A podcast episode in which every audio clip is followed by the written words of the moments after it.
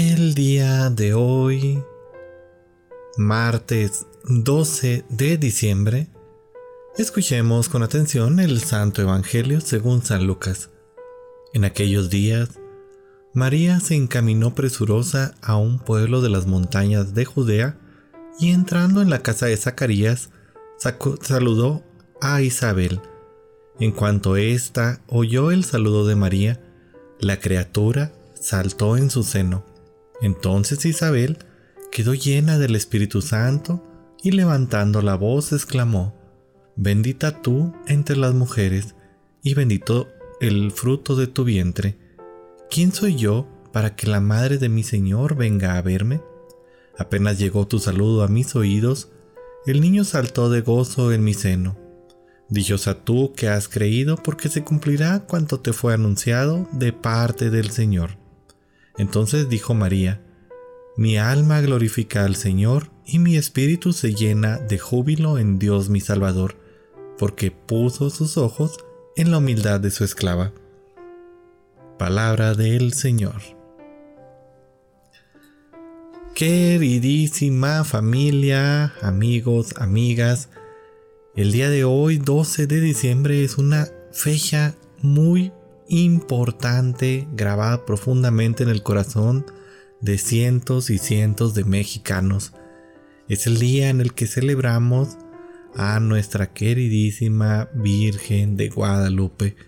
Un momento que trasciende lo religioso y se sumerge en lo espiritual, en lo humano.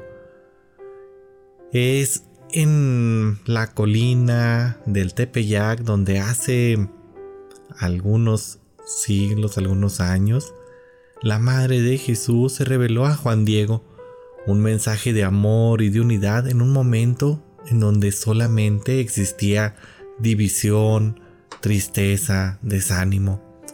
Su presencia no solo marca la fe de millones, sino que representa un vínculo entre lo divino y lo terrenal.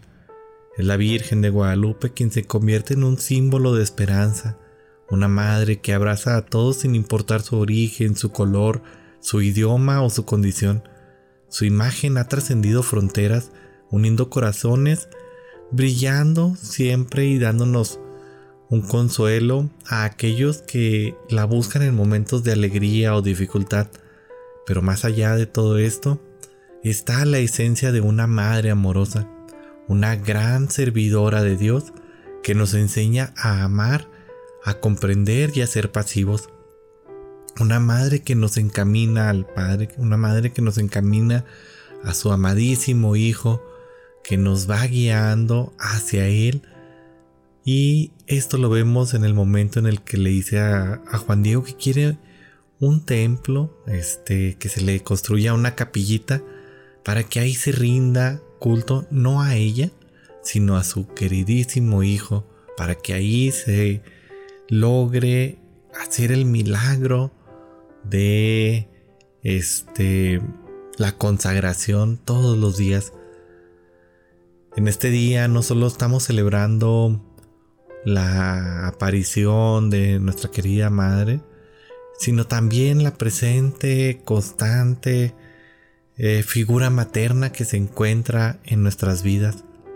La Virgen de Guadalupe nos recuerda que somos una gran familia humana, que debemos de cuidarnos y amarnos como hermanos. Su mensaje perdura en la unidad, en la fe, en la esperanza. Hoy en su festejo quiero invitarlos a que celebremos la luz que emana de su imagen, que la fe que inspira y el amor que nos brinda, que se haga presente en cada uno de nuestros días que su presencia continúe guiándonos por el camino de la paz, la comprensión y la fraternidad, y por este camino que nos conduce a su Hijo muy amado. En estos momentos difíciles, su ejemplo nos muestra que como hijos de Dios siempre hay una Madre Celestial que nos cuida y que nos protege. Que este día tan especial podamos sentir su amor y su bendición, y que su ejemplo de amor y de servicio nos inspire a ser mejores seres humanos siempre unidos en amor y armonía. Una de las actitudes constantes que vemos en la vida de María es este servicio. Ya desde el Evangelio en este pasaje que hoy nos propone la liturgia, María se presenta como esta servidora, la que siempre está atenta a las necesidades del prójimo. Desde que Jesús nos la dejó como madre, ella con este gran amor y diligencia continúa realizando esta acción de amor con sus hijos. Cuando María de Guadalupe aparece, viene a darles una nueva fuerza, una nueva esperanza a un pueblo que se encuentra en crisis después de la caída del imperio azteca. Las palabras que dice a Juan Diego son el signo y a la vez la promesa que nos ayuda a confiar en ella y en su poderosa intercesión. ¿Por qué temes? ¿No estoy yo aquí que soy tu, tu madre? Quiero invitarlos pues, y con esto termino, a crecer en esta confianza amorosa a nuestra Santísima Madre y por otro lado a adoptar esta actitud de servicio característica de María, María Santísima, que le gusta ser venerada y amada, pero le gusta mucho más ser imitada y con esa imitación conducirnos a Jesús. Que viva la Virgen de Guadalupe.